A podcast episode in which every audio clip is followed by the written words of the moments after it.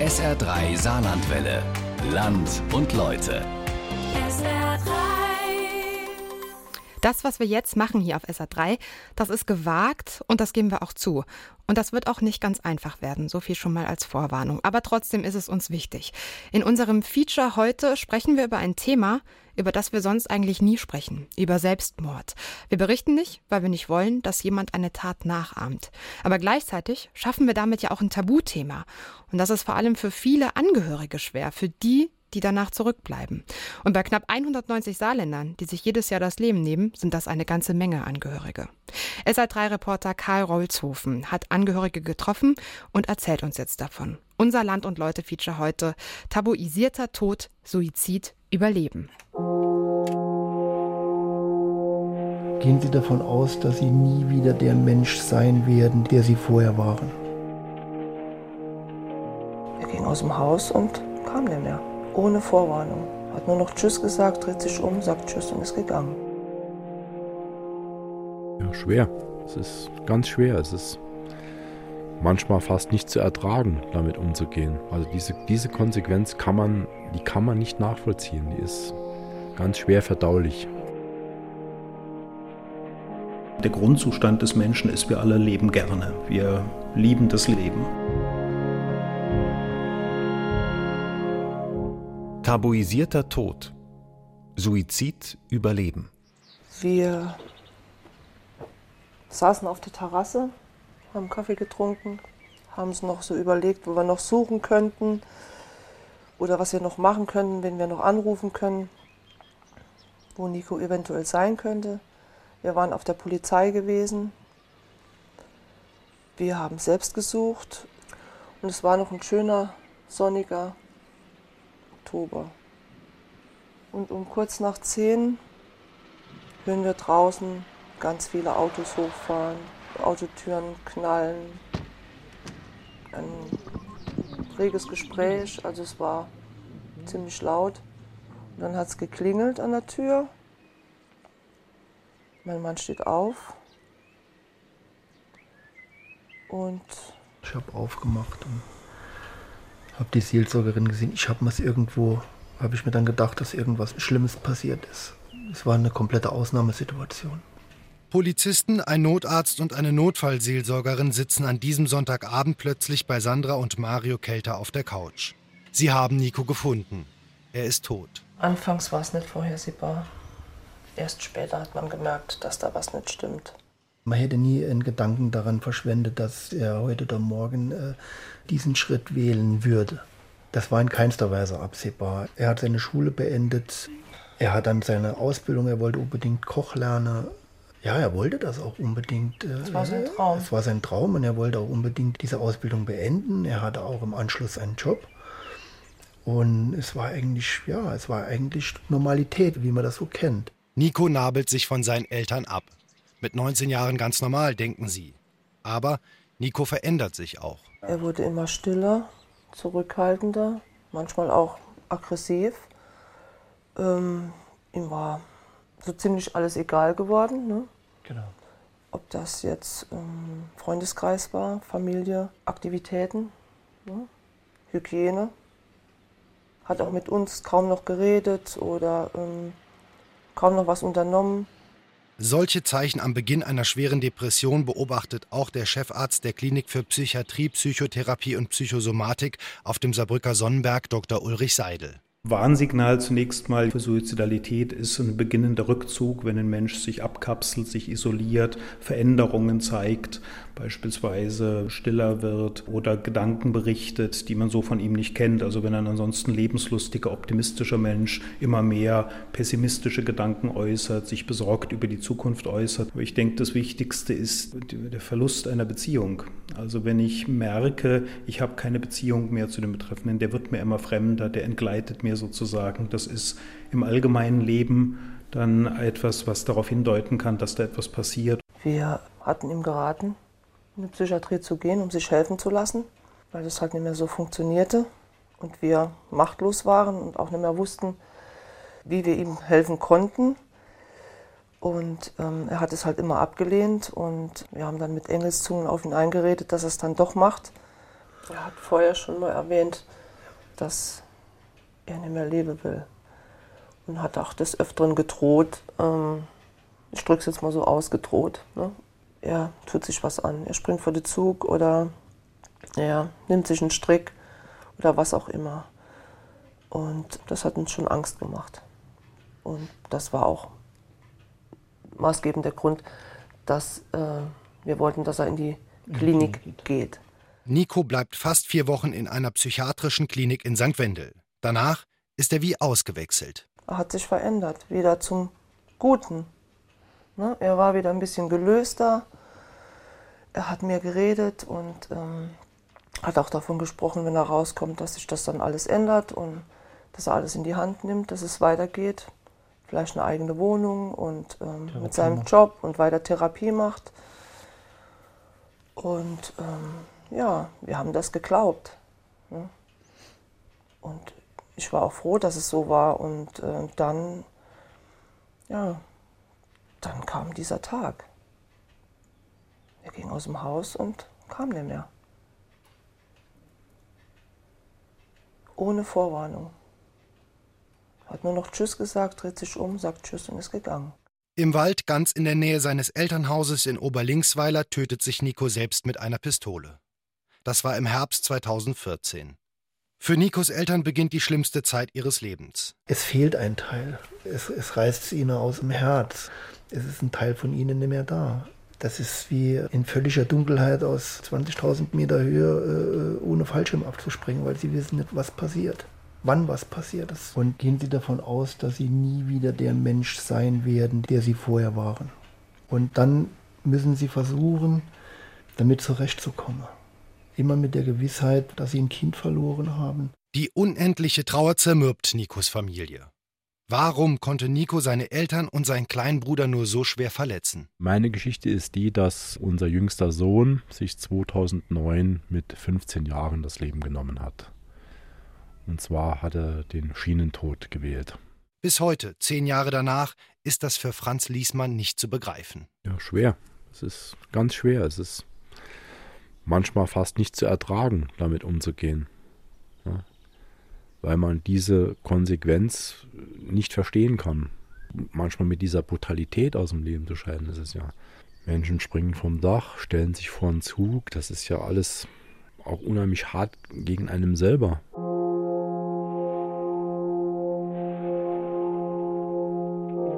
1999 steht Viktor Staud an der Bahnsteigkante in einem Bahnhof in Amsterdam. Als ein Zug durchfährt, lässt sich der junge Mann nach vorne fallen.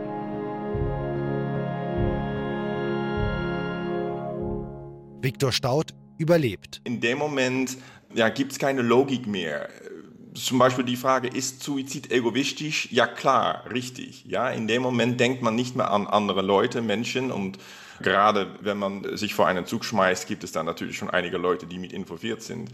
Und egoistisch ja auf jeden Fall. Wäre ich noch in der Lage, mich zu überlegen, okay, pass auf, da sitzt oben ein Lokführer, ja, oder da sind Passagiere in diesem Zug oder äh, was auch immer, dann würde ich wahrscheinlich nicht in der Lage gewesen sein, diesen Schritt zu machen. Viktor Staud verliert bei seinem Selbstmordversuch beide Beine. Sein Leben bekommt er zwar wieder geschenkt, aber noch auf der Intensivstation bittet er seinen Vater, ihm beim Sterben zu helfen. Man möchte seinem Leben ein Ende setzen und wacht auf im Krankenhaus ohne Beine. Ja, wie soll das dann weitergehen? Das ist natürlich eine gute Frage.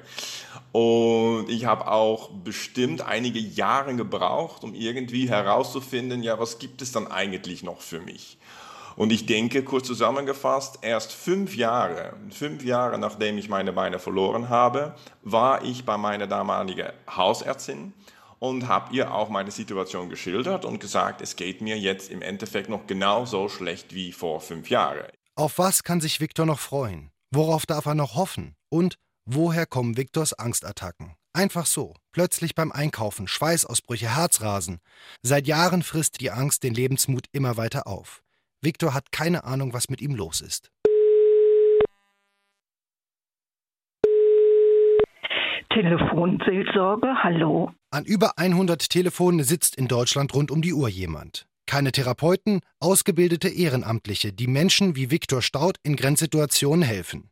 Aber wie hilft man einem Menschen, der nicht nur mit dem Gedanken an den eigenen Tod sich durch eine schwere Nacht retten möchte, mit jemandem, der tatsächlich vorhat, sich umzubringen? Was wir machen können am Telefon ist Zeit gewinnen, eine Zeit, in der der Anrufer eine positive Erfahrung macht, sich im Gesprächsraum aufgehoben fühlt und wieder neu Mut und Hoffnung fasst wenn so etwas durchscheint wie, da möchte jemand Hilfe, Unterstützung und Mitarbeiter kriegen das am Telefon mit, wenn sich die Stimme verändert, dann werden sie sofort auch mit Hinweisen weiterhelfen.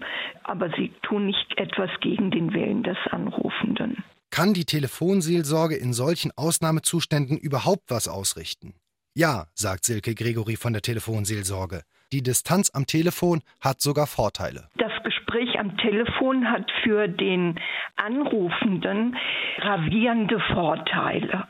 Zum Beispiel hat der Anrufer eine hohe Kontrolle, wie das Gespräch geführt wird. Das heißt, wenn es in eine Richtung geht, die ihm zu eng wird, die ihn belastet, kann er jederzeit auflegen. Das ist wichtig und die Vertraulichkeit und die Anonymität der Telefonseelsorge ist wichtig. Das heißt, er hat keine Konsequenzen zu befürchten bei dem, was er mitteilt am Telefon. Viktor Staud hat am Ende seine Hausärztin gerettet. Sie stellt eine Depression fest. Die ist die Ursache für seine extremen Panikattacken. Viktors Krankheit ist noch nicht geheilt. Das wird sie wahrscheinlich nie sein. Aber mit der Diagnose konnte Viktor eine individuelle Therapie bekommen, die sein Überleben sichert. Es ist so, dass die Antidepressiva, die haben mich wirklich gerettet. Die haben dafür gesorgt, dass ich einfach in der Lage bin, einkaufen zu gehen sozusagen. Und wenn ich dann jemand begegne und der möchte kurz äh, sich mit mir unterhalten, anstatt dass ich nur denke, oh Gott, wie komme ich hier weg, weil ich fange an zu schwitzen und Herzrasen und Spannung und Gott weiß was, kann ich mich einfach unterhalten, ja, oder äh, ins Kino oder ein Pizza essen gehen mit Bekannten, ohne dass ich ständig diese Drohung spüre, diese Drohung, als würde diese Angst sozusagen jede Sekunde explodieren können, ja. Und das macht das Leben natürlich schon wesentlich lebenswerter, dass man einfach mitmachen kann. Depression. In den meisten Todesfällen durch Selbstmord sind sie der Grund. Eine Krankheit mit vielen Gesichtern, die ihren Opfern den Antrieb raubt, sie nachts nicht mehr schlafen lässt und als einziges Gefühl oft nur noch Trauer zulässt. Von außen ist das für Gesunde fast nicht zu begreifen. Viele, die mit einem Depressiven zu tun haben, sei es im Angehörigenkreis, im Freundeskreis, die verstehen das nicht, was da passiert. Und viele sagen dann, Mensch, genau, stell dich nicht so an, du bist doch sonst nicht so. Und verkennen dabei, dass es sich um eine Krankheit handelt, die der Betreffende selber nicht beeinflussen kann. Das heißt, ein Mensch, der schwer depressiv ist, leidet ja gerade darunter, dass er sich nicht mehr freuen kann, dass er keinen Schwung mehr hat und wichtig ist, dass das Umfeld da verständnisvoll reagiert, dass sie sagen, ich sehe, du bist gerade schwer krank, wir suchen dir jetzt eine Hilfe. Und dann muss auch klar sein, die Hilfe besteht nicht darin, dass jemand wieder ganz schnell rauskommen muss und ganz schnell durchstartet und sein normales Leben führt. Die Hilfe besteht darin, dass man ganz viel Zeit jemandem gibt, dass er sich langsam wieder erholen kann. Ohne die medizinische Behandlung von Psychiatern wie Ulrich Seidel ist die Heilung nicht möglich. Was wir in der Psychiatrie als schwere depressive Episode bezeichnen, ist ein ganz charakteristisches Krankheitsbild, das sehr, sehr stark biologisch auch geprägt ist. In dem Sinne, dass da durchaus die Neurotransmitter eine Rolle spielen, Stoffwechselvorgänge eine Rolle spielen, also etwas, was ich gar nicht bewusst und bildlich beeinflussen kann. Depressive sind oft phasenweise in Lebensgefahr. Und im schlimmsten Fall endet die Krankheit tödlich. Aber es gibt eine große Überlebenschance, sagt Dr. Ulrich Seidel. Auf jeden Fall. Also, also man kann wirklich immer wieder nur davon ausgehen, der, sage ich mal, Normalzustand, der Grundzustand des Menschen ist, wir alle leben gerne. Wir lieben das Leben, wenn wir bedroht sind, wenn unser Leben bedroht ist oder das Leben unserer Angehörigen, dann tun wir alles, um weiterzuleben. Und man muss sich immer wieder fragen, ja, was ist denn da passiert, dass jemand nicht mehr leben möchte? Und wenn ich das verstanden habe, dann kann ich da auch ansetzen. Und in den allermeisten Fällen gelingt es, jemanden auch wieder genau dahin zu führen, dass er das Leben schätzt, dass er das Leben gerne lebt. Wir alle leben gerne. Wir lieben das Leben. Viktor Staud musste das erst wieder lernen. Das geht bis heute nur mit Medikamenten. Sie verdrängen seine Lebensmüdigkeit. Eine Depression geht, glaube ich, nie wirklich vorbei und immer wieder spüre ich, dass mir einfach schlecht geht Und gerade die letzte Woche hatte ich damit zu tun. Stress kann natürlich ein toller Auslöser sein. Ich bin gerade umgezogen, äh, ich habe relativ viele Termine. Ich möchte mich auf keinen Fall beschweren, aber irgendwie hat es dann schon, ja, war es schon ein bisschen zu viel. Und jetzt bin ich zuerst mal eine Woche bei mir und äh, kann ich wieder ein bisschen die Sache kontrollieren, anstatt dass die Depression mich kontrolliert.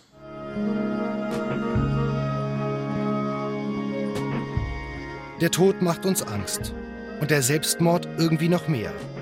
Warum und warum sprechen wir dann nicht darüber? Man ist irgendwo nur noch am Rande. Man, man, bekommt das Gefühl, die Gesellschaft will damit nichts zu tun haben und es ist äh, präsenter denn je. Seelische Erkrankungen sind auch Erkrankungen. Es gibt Suizid, es gibt sehr viel Suizid und das muss man nicht totschweigen. Jeder Drogentote in, im Saarland, sage ich jetzt mal, wird erwähnt im Radio, im Fernsehen, der so und so viel zu Drogentote. Aber bei Suizid wird nicht erwähnt, überhaupt nicht. Kein Ton, da hätte man gar nichts. Vor lauter Angst, es könnte einer nachahmen.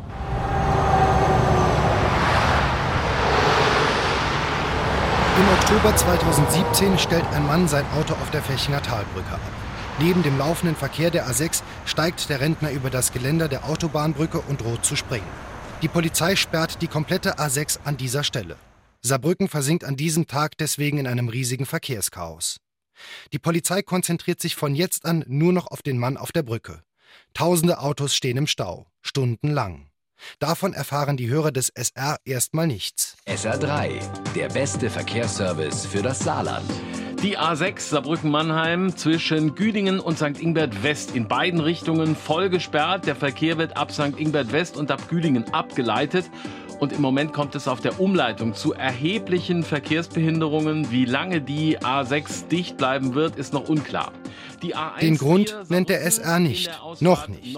Warum, erklärt der SR-Newsroom-Leiter Volker Roth. Wir haben dann relativ schnell bei der Polizei angerufen, die sehr zugeknöpft war. Es hat also über eine Stunde, anderthalb Stunden, das ist sehr ungewöhnlich, gedauert, bis ich einen Verantwortlichen auch am Telefon hatte. Und der hat uns dann halt mitgeteilt, da steht einer auf der Brücke, äh, der will sich umbringen.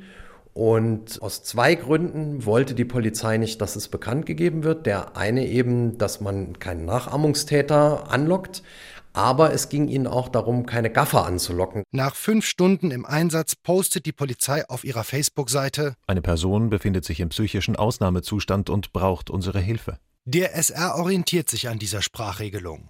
Davon abgesehen tun sich Medien ganz grundsätzlich schwer, über Suizide zu berichten. Im Saarland stirbt statistisch gesehen etwa alle zwei Tage ein Mensch durch einen Selbstmord. Zum Vergleich, 2018 starben 40 Menschen im Straßenverkehr, 35 Menschen galten als sogenannte Drogentote. Über die wird berichtet, weil es darum geht, den Gradmesser zu finden, ob Drogenpolitik erfolgreich ist. Es gibt ja zum Beispiel eine Diskussion über Legalisierung bestimmter Drogen. Das steht da im Hintergrund. Äh, beim Suizid, das ist eine gewachsene Diskussion, dass es ein Tabuthema ist, weil eben ansonsten, und das sagt die Forschung, äh, immer sich Leute angezogen fühlen, die an der Schwelle stehen und vielleicht auf eine Idee kommen. Über den Mann auf der Fechinger Talbrücke berichtet der SR zurückhaltend. So viele Informationen wie nötig, so wenig wie möglich. Nach 17 langen Stunden am Brückenrand klettert der Mann am frühen Morgen des Folgetages über das Geländer und lässt sich in ein Krankenhaus bringen. Die Verhandlungsgruppe der Polizei und ein Freund hatten stundenlang mit dem Mann gesprochen. Der SR berichtet im Nachgang über den Suizidversuch. In diesem einmaligen Fall. Der Tod, auch wenn das jetzt ein bisschen zynisch klingen mag, ist in dem Sinne kein Nachrichtenereignis, sondern beispielsweise der Tod eines Prominenten ist ein Nachrichtenereignis. Der Tod ist etwas Privates. Insofern wäre ein Suizidversuch auf einer Talbrücke, die den ganzen Verkehr lahmlegt im Saarland, ist selbstverständlich von öffentlichem Interesse. Und deshalb haben wir es, wenn auch im Anschluss in diesem Falle so gehalten. Aber ansonsten ist das etwas, was eigentlich die Öffentlichkeit nicht zu interessieren hat, weil die Relevanz für die Öffentlichkeit da nicht zu sehen ist. Ich glaube, dass man das Thema eher nicht jetzt an einzelnen Fällen aktuell thematisieren sollte, sondern als gesellschaftliches Phänomen. Ich glaube, das ist möglich, aber so in dem aktuellen wäre ich sehr zurückhaltend. Nach dem Tod von Nico beginnt für Sandra und Mario Kelter die schwerste Zeit ihres Lebens. Das steht komplett alles auf dem Spiel. Ob das die Beziehung ist, die Partnerschaft, die Ehe, die mir jahrelang glücklich geführt haben, hat sich komplett verändert. Man weiß nicht mehr, bleibt man noch zusammen, trennt man sich, wie geht's weiter? Man streitet sich oft. Die Familie bekommt Unterstützung von Freunden und Verwandten. Aber andere wenden sich komplett ab oder geben Sandra und Mario die Schuld an Nikos Tod. Wir merkten schon und äh, es wurde auch sehr deutlich, dass die meisten Schüsse aus ihren eigenen Reihen kamen. Warum jetzt Nico? Äh, was ist da passiert? Und, und die Schuldfrage. Also innerhalb der Familie gibt es Zerwürfnisse. Die Bevölkerung kann damit nicht umgehen. Viele können mit diesem Thema nicht umgehen. Wir hatten dann Erlebnisse, wo wir dachten, das sind, sind gute Bekannte oder, oder Freunde oder wie auch immer. Äh, die treten sich rum. Wie Und erklären Sie sich das denn? Angst. Unbeholfenheit. Und Unbeholfenheit. Angst mit der Situation oder Angst, uns anzusprechen, uns zu fragen, wie es uns geht. Zumindest mal stehen bleiben, reden. Und man muss ja nicht über das Thema reden, aber man kann immer Hallo sagen und äh, habt ihr schon lange nicht mehr gesehen oder keine Ahnung, irgendein Gespräch.